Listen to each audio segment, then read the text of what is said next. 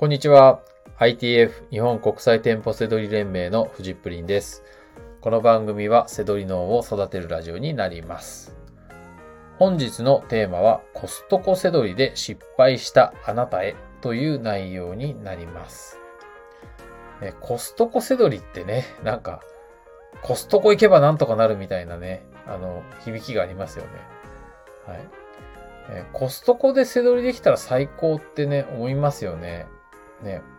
だってなんか、売り場広いし、あの、ね、とにかくこう商品数多いし、こう、会員制だったりとかして、特別感あるじゃないですか。まあ、あそこでね、なんか、背取り的になったらもうかなり大量に、簡単に見つかりそうな気がしますよね。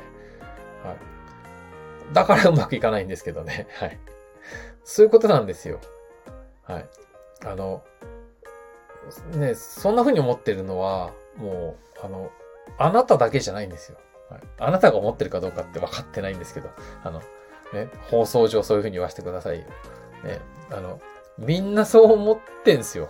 はい。なので、あのそんなのうまくいくわけないじゃないですか。だって。ね。まあ他の世代にもそうですけど、はい。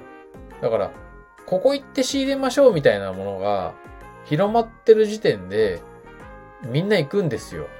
うん。そうそう。だからまあ、まあ他のもそうか。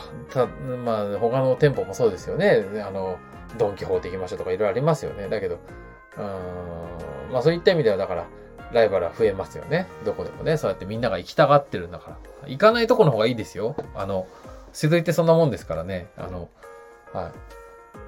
あの、みんな、あの、縮小、あの、なんでね、そのみんな仕入れできるのって言ったら、それは、その、そうやってこう人、どうせだったら人が行かないとことか、人が見ないとことかね、見ていく。そこでも利益が出る商品見つけられるから、セドリで稼いでいけるわけなんで、みんなが行きたい、か、簡単そうに行けそうだなって、ね、会員制だし、会員になったら、もう困んないなとか、ね、なんか、夢が広がるじゃないですか、コストコって。買い物ついでに、ね、いけそうだし、みたいなね。でもだからそれはもうあなただけじゃないんですよね。あの、はい、当たり前のことなんですよね。そこね、ちょっと考えてほしいなと思います。はい。とは言ってもですね、コストコで仕入れたいですよね。じゃあどうしたらいいかってことですけど、どうしてもコストコで仕入れたいんだったら、その、そその、全国にありそうなもんじゃなくて、せめてそのコストコでの余ってるもの。あの広い売り場の中にそういうものもあります。はい。僕はまあ、違和感で背釣りをしているので、まあ、随分コストコ行ってないですけどね。行ったらやっぱりそういうものを、が、あの、違和感で探して、えー、見つか、見つけるようにしますね。はい。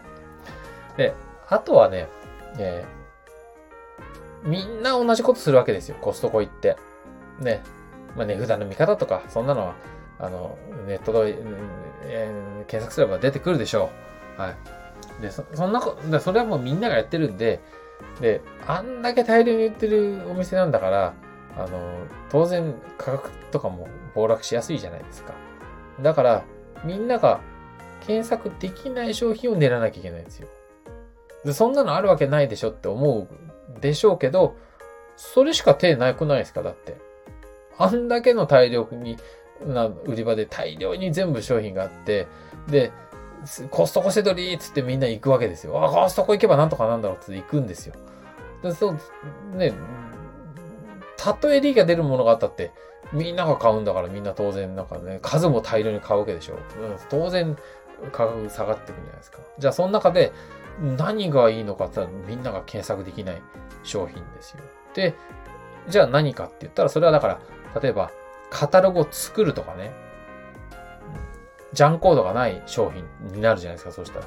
単品で売ってたら、ジャンコードがあるから、それは、えー、みんなが同じことやるわけですよ。たとえ利益出る、たまには利益出る商品あるでしょ。でもね、すぐに暴落しちゃっていうのは、そうやって、あのー、みんなが群がるんでね。当然、そうなるわけじゃないですか。だからその時に、じゃあ、えー、3個セットにして売ったらどうだろうかとか、5個セットに売ったらどうだろうかとか、そんなことにして、えー、自分でね、想像したりとか、やして、ね、カタログ作ったら売れるんじゃないかとか、そんな風にやっていくわけですよ。そうすると、ね、単品のあれだったら、ああ、なんだこれ全然利益出ないわ。ってなるけど、実は5個セットだと、あの、利益が出るとかね。そういった商品になっていくわけです。しかも、そうやって作った商品だったら、現場に行ってもジャンコードがないから、あの、みんなね、ライバルが狙えないじゃないですか。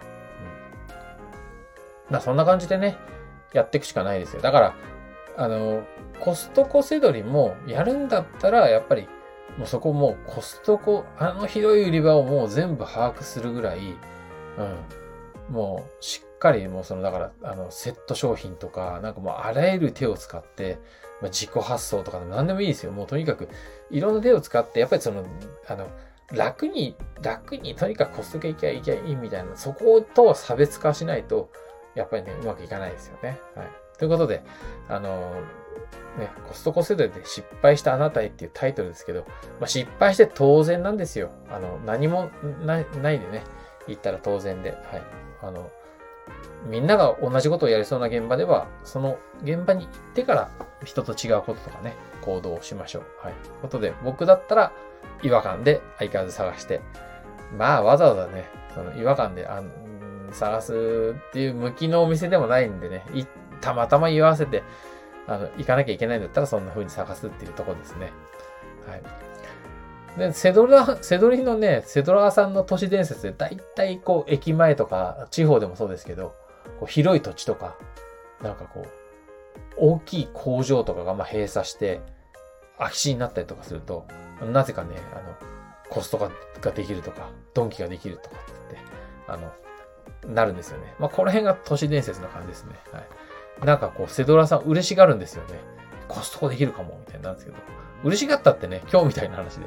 でそんなに、まだ、いいわけで、まだドンキの方がいいかなって僕は思うんですよね。はい。まあ、ドンキセドリもね、みんなが言ってるんで、あの、同じですね。はい。やっぱりそこは、えー、利益商品を探したいんだったら、人より、えー、ちょっと違うことやったり、ちょっと努力したりね、やっていくといいと思います。はい。まあ、僕の違和感せどりもね、いいと思いますよ。せどりの思考法、ぜひ読んでみてください。